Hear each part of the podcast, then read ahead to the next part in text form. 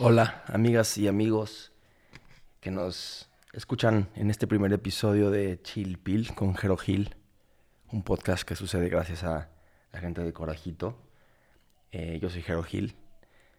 Hace un par de días tuve el chance de, de conectarme con Igor, mi coproductor y gran amigo, y tener una charla con un personaje interesantísimo, el doctor Jorge Mendoza Ramírez, que bueno, aparte de ser un excelente tipo, buenísima onda, es infectólogo, egresado de la Universidad La Salle. Su especialidad la hizo en el Instituto Nacional de las Ciencias Médicas. Hizo un fellowship eh, en infecciones en el Hospital Clínic de Barcelona. Y luego estudió medicina tropical en el Cayetano Heredia. Pero ahorita está a cargo del comité COVID de eh, el hospital Sedna en la Ciudad de México. Entonces eso es muy relevante. Estábamos llenos de preguntas, nos conectamos con él y, y, espero les guste la transmisión de ese día. El audio de su lado no fue lo óptimo, pero quédense porque tiene muchas cosas importantes que decir. Salud y bonito domingo de no bajón. Una buena idea que tuvo Igor es de eh, eh promocionar a gente local amigos, gente que hace su trabajo bien. Y yo tengo a dos gentes a las que quiero eh, promocionar mucho. Primero es abarrotero.com. Ellos te llevan a tu casa abarrotes a mucho mejor precio que cualquier Superama, Corner Shop, Rappi. Y es muy fácil, abarrotero.com es su website, abarrotero.com es su Instagram y desde ahí pueden hacer los pedidos para que les llegue la comida como si fuesen al mercado. Y, este, y no sé, Igor, tú, ¿a quién tienes en mente? ¿Quién quieres echarle un shout out? Pues fíjate que yo aquí en la, mm, yo vivo aquí en la Narvarte y creo que aquí hay un muy buen, una muy buena variedad de negocios locales. Mucha gente que tiene negocios de barrio, ¿no? Y uno de los que yo más visito es uno que se llama Henry Sailor, que es un, un restaurante de mariscos muy bueno que está en Avenida Universidad lo van a encontrar así, busquen Henry Sailor en redes sociales y lo van a encontrar. Ya tienen este, una sucursal también en la Roma y en el centro. Y ahorita con todo este rollo de la contingencia, pues pueden buscarlo este, también en Didi y en Uber Eats. ¿Y tú ya pediste? Y pidan eh, este, la comida. Sí, yo ya pedí y llega re bien. ¿eh? Aparte tienen este... Hay, hay, un taco que me gusta mucho que es el taco yaki, que es una de las nuevas este, invenciones que tienen ahí del, del, del chef y se lo recomiendo. Es de pulpo marinado, la verdad, y sí ya me voy a escuchar muy mal porque no sé ni bien cómo lo hacen, pero está riquísimo. Búsquenlo así, el taco yaki. Y algo que no tiene pierde es el aguachile de camarón.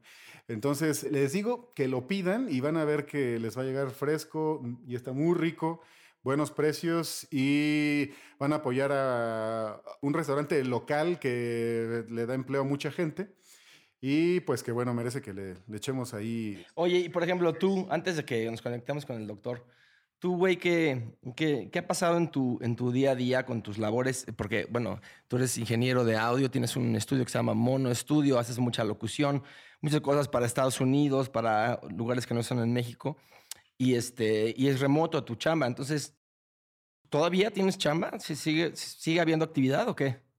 Pues no, fíjate que sí bajó bastante. De hecho, eh, en Estados Unidos sí pararon las producciones en cuanto a publicidad y eso, eh, por lo menos en las que yo he estado involucrado, pararon.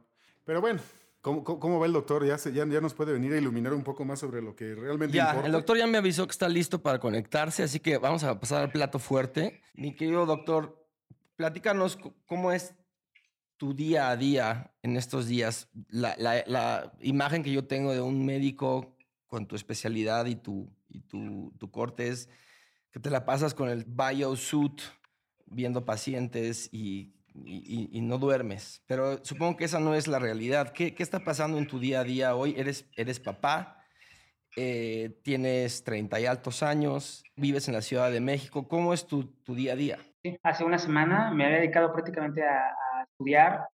Hay una bomba de información. Creo que el que haya pasado en episodios todo, todo esto, primero China, luego Europa, Estados Unidos y ahorita ya empezamos nosotros a vivir eh, experiencias con personas infectadas con coronavirus, eh, este SARS-CoV-2 o COVID-19, que es el nombre de la enfermedad. Eh, ¿Se sabe, ¿Se sabe de dónde, de dónde salió?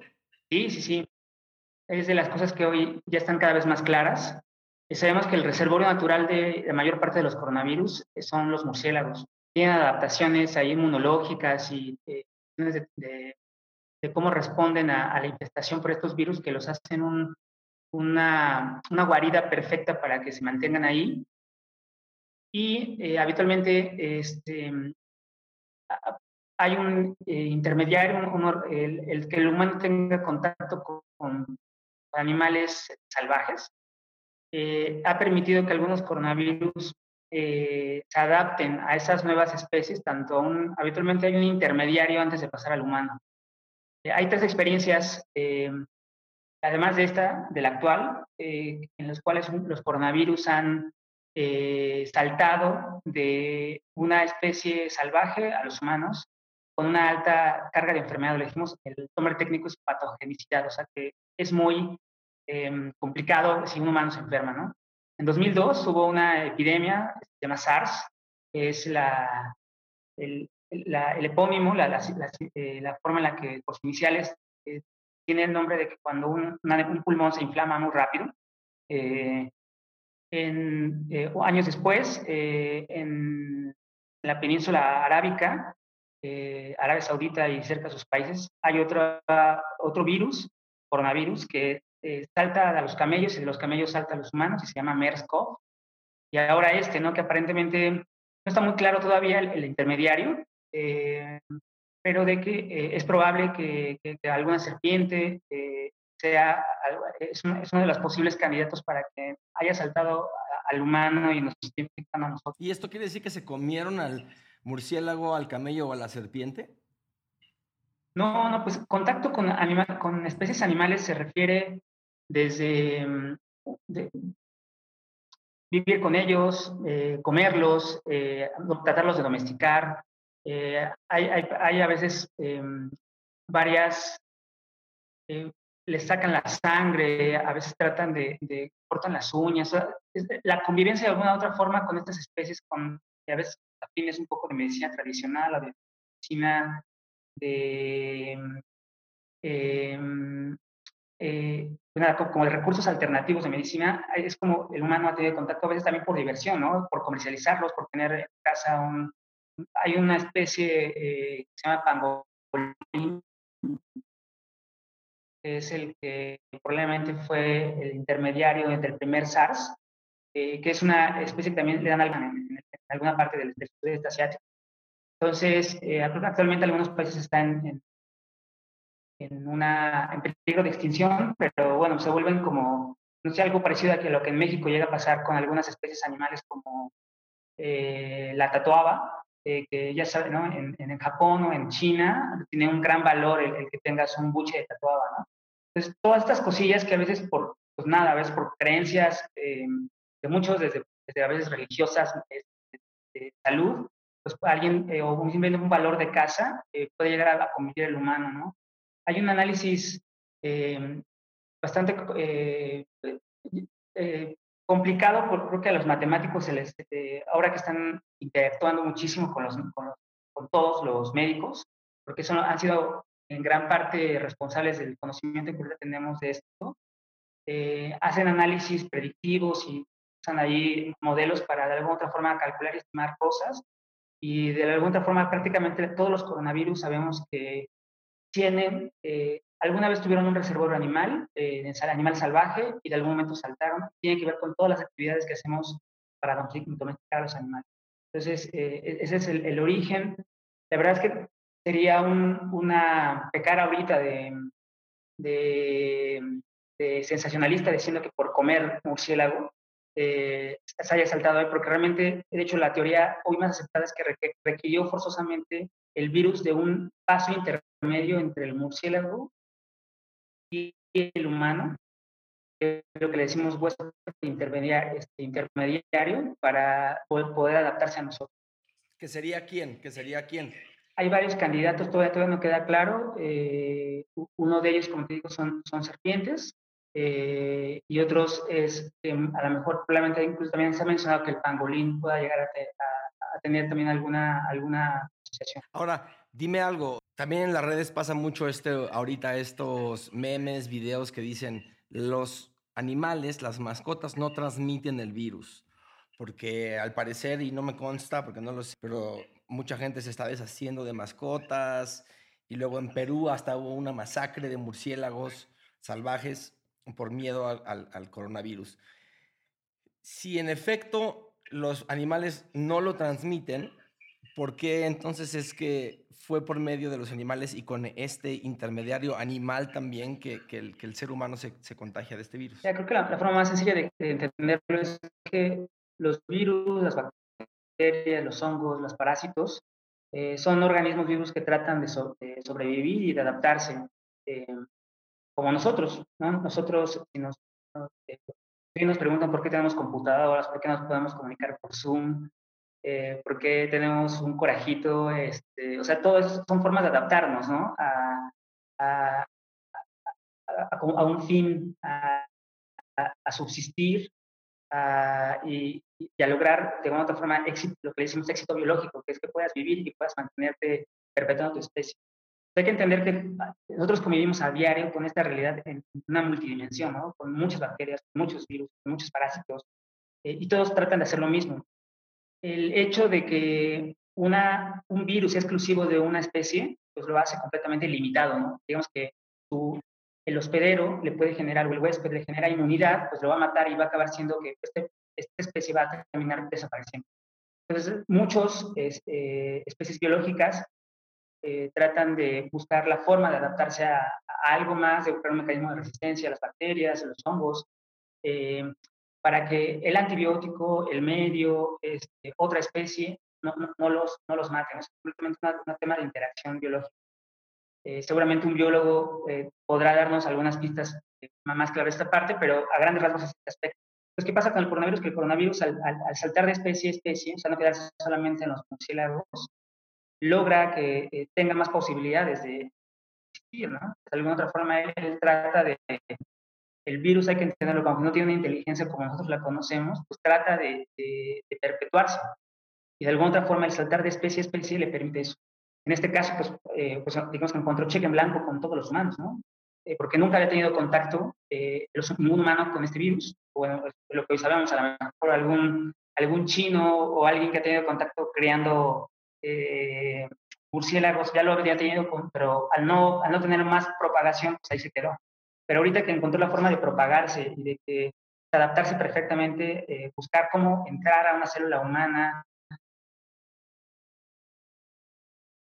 enfermarla, pues encontró chip en blanco en toda la raza humana para, para una de las preguntas que seguramente hará, si me voy adelantando para tomar el hilo con esto, es que eh, el, eh, ¿por es diferente de la influenza? ¿no? La influenza, a diferencia del coronavirus, eh, aunque hay cierta eh, estacionalidad y no, en todas las temporadas existen las, mismas variantes del virus y la influenza, el tema de la vacunación y que mucha gente ya se ha enfermado de influenza en algún momento de su vida nos permite interrumpir las cadenas de transmisión.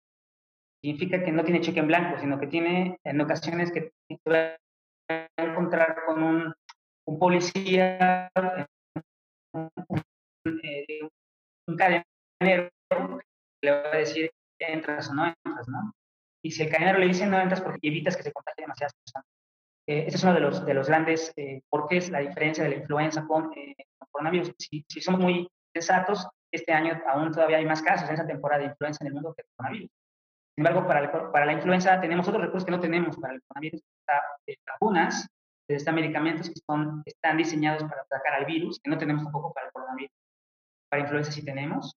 Eh, y esto, ¿no? Que previamente, eh, pues de 2009 para acá, eh, la influenza H1N1, la que causó el brote pandémico de 2009, la swine flu, este, esta cepa es la que ha predominado en general en el hemisferio norte cada temporada de 2009 para acá.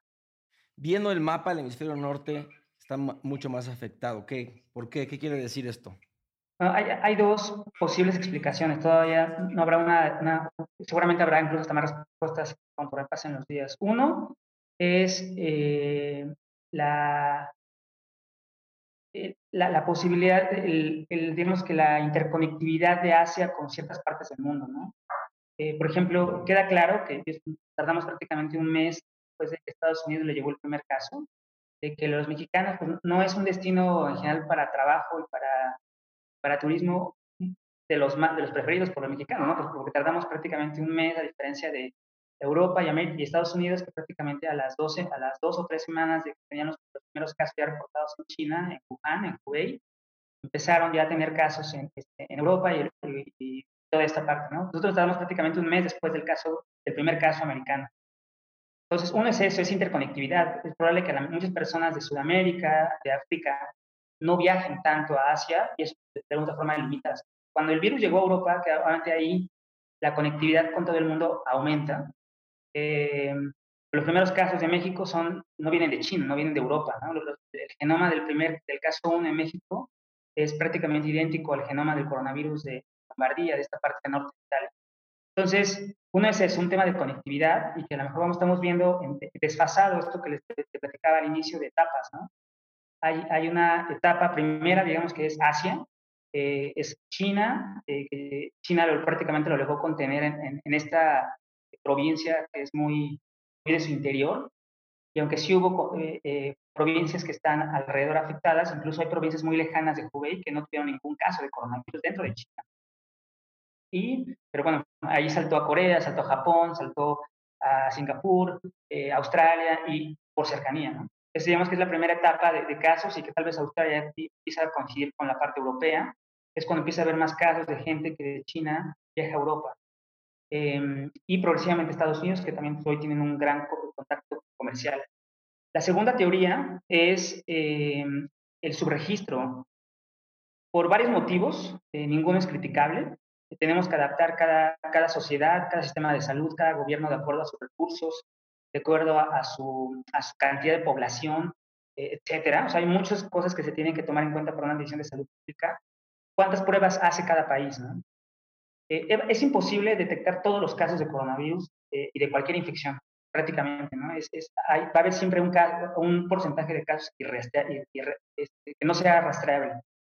Em, ¿Por qué? Pues porque, por ejemplo, hoy sabemos que los niños, que ciertas personas jóvenes eh, tienen cuadros clínicos muy, muy leves, o sea, que puede pasar prácticamente desapercibido y tú tuviste ya coronavirus.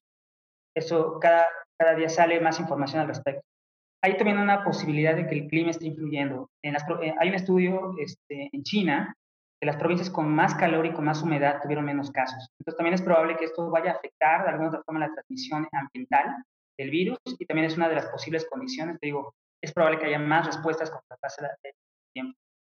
Eh, dos, eh, este tema de, de los animales. nosotros también somos a veces huéspedes de, de, varias especies que nosotros no nos pasa absolutamente nada pero cuando esta especie pasa a otro, a otro, a otro animal, se puede dar una enfermedad. Los, los, eh, animales domésticos está claro que juegan un papel importante como este intermediario, de digo, entre, los murciélagos y el humano. Y hay todavía mucha eh, aún desinformación, hay, hay un hueco de información respecto de qué animal doméstico pudo haber sido intermediario.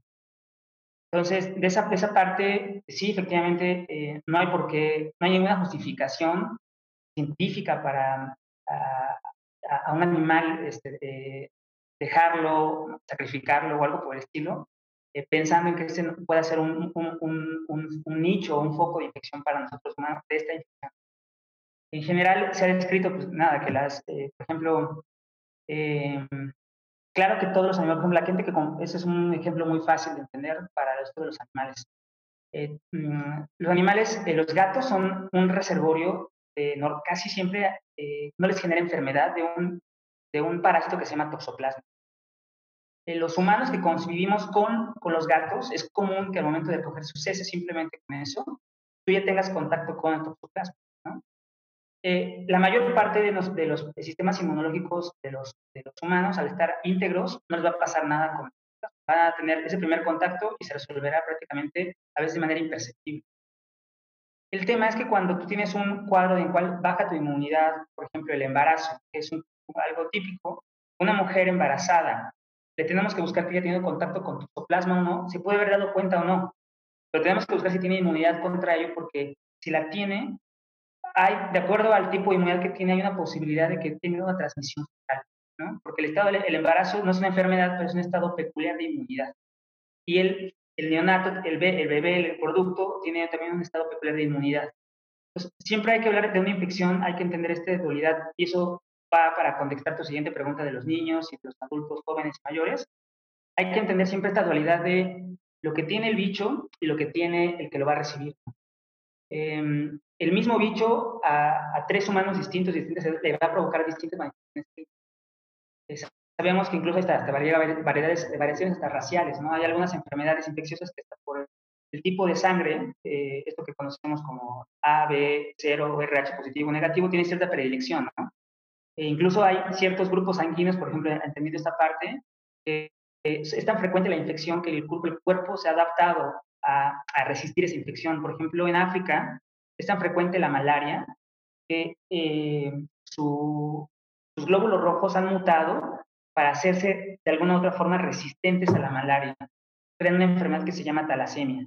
a partir de esto es como te das cuenta de que siempre es la interacción entre ambos, ¿no? Y si llega a haber mucha interacción entre ambos, en ocasiones incluso el cuerpo humano tiene la capacidad de generar una, una, respuesta, una adaptación a esta infección tan. Entonces es un poco esto. el sistema inmunitario de, los niños es muy distinto al de un adulto joven, al de un obeso, al de un fumador, al de un diabético, al de un paciente que tiene cáncer, al de un paciente adulto mayor. Eh, esa parece ser ahorita la explicación más eh, plausible de explicar por qué los niños prácticamente ha habido una mortalidad prácticamente, digo, casi anecdótica, ¿no? Ha habido muy pocos casos de personas menores de 10 años que han fallecido por coronavirus. Eh, ha habido, en, la semana pasada en California, este, falleció un, niño menor de 10 años.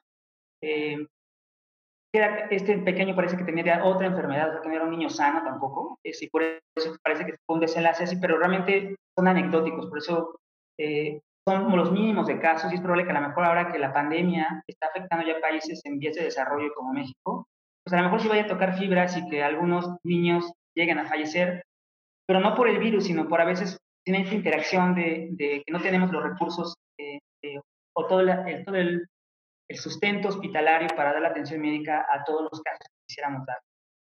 también que, va, a jugar un, un, factor muy importante que más al ratito te lo, te lo platico, la parte de mortalidad, ¿no? porque la mortalidad de China es distinta a la de Italia, a la de España, y va a ser distinta a la de México. Y no podemos hablar de una tasa de, mortalidad homogénea, va, va, a cambiar por muchos factores. Eh, respecto a esto, ya para ver lo de las diferencias entre las edades, eh, hay varias cosas que nos modifican la, la respuesta a esta infección. Eh, una de las, de las, parece como claves de entender el por qué está afectando de manera distinta a cada edad es el número de, de, imagínate, de puertas que tiene el virus para entrar al cuerpo. El virus requiere de un, un receptor que se llama, eh, eh, eh, le, decimos ECA, que significa enzima convertidora de angiotensina, que este, esta, esta puerta está expresada en varias células de varias partes del cuerpo. ¿no? Sabemos que a grandes rasgos la lengua, la faringe, el pulmón de, de grande, con mucho predominio, el intestino, eh, algunas células que se llaman monocitos, que son unas células en, especial de la sangre que están dando vueltas, que se convierten y que son una, parte muy esencial de la forma de defensa del cuerpo. Eh, y todos los vasos sanguíneos tienen muchos, y los, riñones y el corazón, muchos receptores de la ECA. Entonces, entendiendo esto, eh, parece ser que la expresión racial y por edades, por ejemplo, y es una explicación rápida de edad, no es la misma. Un niño no tiene los mismos receptores de la ECA que los que tiene un adulto. Por lo tanto, ya, ya, son diferencias que nos hacen entender que, por tanto, el virus no le va a pegar igual a, un, alguien que a otro. Y ahora, a ver, ¿tú crees que el, el efecto que va a tener en México esto se podría comparar con el de algún otro país? ¿Y, y cuál pondrías sobre la mesa que sería como un buen ejemplo? ¿Y por qué Seúl? ¿Y por qué Seúl fue tan efectivo? ¿Qué protocolos usaron que fueron tan efectivos para, para, para, para aplanar la curva tan efectivamente? ¿Qué hicieron? Pues lo actualmente entendido que hicieron son dos grandes cosas. Es, empezaron a hacer un muestreo gigante. Empezaron a, hacer muchas pruebas. A prácticamente, incluso hoy este tema de, ya vi por ahí alguna pregunta en el Instagram de cómo se puede transmitir algo asintomático, o sea, sin síntomas, cómo transmite ese virus. toda esta información de, de, de, los transmisores asintomáticos está viniendo a partir de, de Corea, de Singapur y de China, que el común denominador y lo que hizo este, Corea, a diferencia de otros países, es que eh, hicieron muchísimas pruebas desde el inicio. Prácticamente desde que empezaron a tener pocos casos, dijeron, no está descrito, eh, eso, es una, esa es una realidad. Eh, lo, decía el subsecretario de Salud hace algunas semanas de que lo que hicieron los chinos no es lo que dicen los libros de epidemiología. Y sí es cierto, ¿no? Este, pero a veces en, los escenarios de guerra, eh, pues eh, tomar, salirte un poco del, del, del, guion y hacer cosas que no están, pues parece que le ha resultado. A ellos se jugaron una apuesta y su apuesta fue hacer un testeo masivo, una, una prueba masiva a mucha gente, incluso si, oye, tú tuviste contacto con este, está enfermo, no tienes ningún síntoma, no importa, toma un Oye, si está positivo, ¿tienes síntomas? No. Pues es cuando empezamos a descubrir que gente sin fiebre, sin tos, sin falta de apetito, sin dolor de cabeza, sin, mocos, sin dolor de garganta, sin nada de estos síntomas que ya los encontramos como eh, eh, los más comunes, están teniendo replicación viral eh, en, el tracto respiratorio, ¿no? Y por lo tanto se vuelven potencialmente infectantes. Ahora, ¿México tiene la posibilidad de hacer este, esta cantidad de testeo no, o no tenemos? ¿Cuáles son las fuentes de información fidedignas que le recomendarías a la gente? Como a un clic o dos, hay algunas cuentas de Twitter que son muy buenas. De hecho, para los médicos, Twitter se ha vuelto un medio de información y de difusión muy bueno, desde fuentes oficiales y de, gente que está eh, pues súper empapada de temas y, expertos que a veces, pues, a menos de que les escribas un mail, nunca te los podrías encontrar lo que está pensando, ¿no? Entonces, es que resulta ser un, medio bastante eficaz. Creo que hay, dos cuentas ahorita de... hay, hay, dos, dos Twitter mexicanos que creo que, bueno, uno es Twitter ya, este, este es un eh, ex epidemiólogo, infectólogo eh, de ahí de nutrición, donde yo estudié eh, medicina interna, y este, se llama arroba doctor Macías. exactamente, esa es una, creo que alguna, una persona que, que, le sabe, digo, a veces podemos no compartir algunos puntos de vista, pero es una persona que, ha logrado ya permear y hacer este vínculo de, bajar, aterrizar los tecnicismos y ponerlos a, como a disposición de, de, de, lo que cualquier persona puede llegar a entender. Creo que se me hace muy importante. ¿no? La otra es em, una en inglés, se llama eh, Eric Topol, Topol así como topo. Ese es en inglés, la verdad es que es una persona, es un, es un médico, este, es, es, un científico ahí que está muy metido en la parte de inteligencia artificial y ahora está metido mucho en, en la difusión de información significativa de, de COVID, así que Creo que es, y a veces ellos, mismos retuitean información significativa y, pues páginas, oficiales este, páginas oficiales que creo que siempre vale la pena eh, a veces tener alguna. Este, yo creo que la, es que en, español estamos a veces un poco limitados, pero creo que la, la página de la, de la CDC, eh, que es la Agencia Americana para la Regulación de Temas de Salud, eh, pues creo que este, temas infecciosos principalmente, eh, eh, creo que es una buena referencia. Pues bueno, eso fue parte de la plática que tuvimos con el doctor ese día. No pudimos, obviamente, poner todo en el podcast porque hay mucha información, pero yo nada más les voy a reiterar algunas cosas que nos dijo. las arrobas que son relevantes seguir son arroba doctor Macías, arroba Eric Topol, y arroba cdc para información que pueda ser entendible para todos nosotros los mortales que no entendemos el lenguaje clínico y médico tan avanzado. Y bueno, él nos recomendaba que lo que él hace para ser muy, muy estricto en su día a día es, eh, se cambia la ropa antes de entrar a casa, luego, luego se, se da un baño, eh, esa ropa la pone a lavar, y hace una solución de 50 mililitros de cloro por cada litro de agua.